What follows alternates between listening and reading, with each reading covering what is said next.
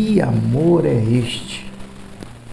Amor incondicional, amor que se doa a ponto de não é, se limitar diante da circunstância difícil, seja o contexto que for, seja a pandemia que for.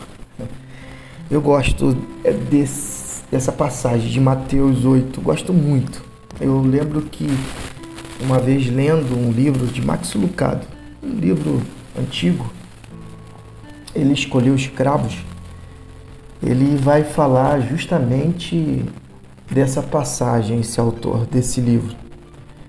E ele trouxe uma visão que eu gostei muito, internalizou no meu íntimo, a ponto de eu, é, todas as vezes que refletir, saltar aos meus olhos a cena que ele pede naquele livro para nós termos.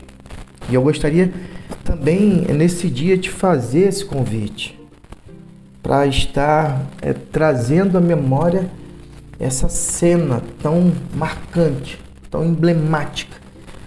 Mateus capítulo 8, a partir do versículo 1, Jesus desceu é, da montanha com os aplausos da multidão ainda soando nos ouvidos. De repente, apareceu um leproso que se ajoelhou diante de Jesus e pediu: Mestre, se o Senhor quiser, pode me purificar.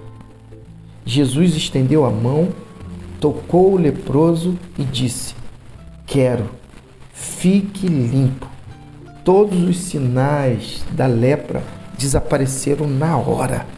Jesus então lhe disse: Não diga nada a ninguém, apenas se apresente ao sacerdote para que ele confirme a cura e leve a oferta de gratidão a Deus ordenada por Moisés, que a sua vida purificada e grata, não as suas palavras, dê testemunho do que eu fiz. Que top, que tremendo. E eu lembro que naquele momento que eu li, é, Max Lucado ele é, começa a pedir para que o leitor enxergue outra cena. Aquele homem chegando depois de muito tempo de isolamento por causa da doença que fora cometido, pois naquele momento histórico eles precisavam ficar isolados num vale, num local afastado dos seus.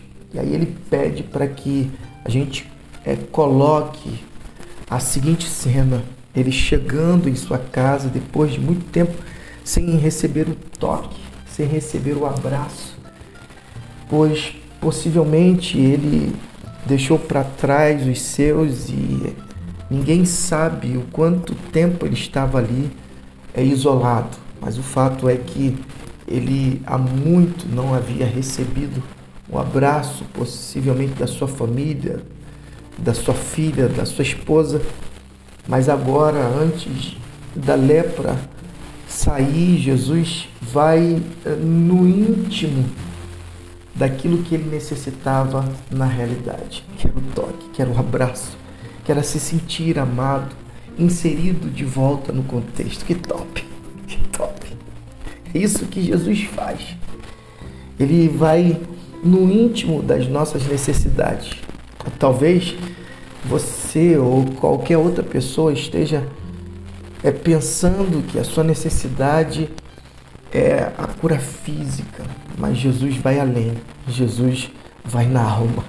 Jesus restaura por completo e te traz a cura plena, não apenas em parte, mas ele vai na sua necessidade de se sentir aceito, de se sentir amado, de se sentir incluído, de se sentir filho de Deus, amado do Pai. E que Deus te abençoe.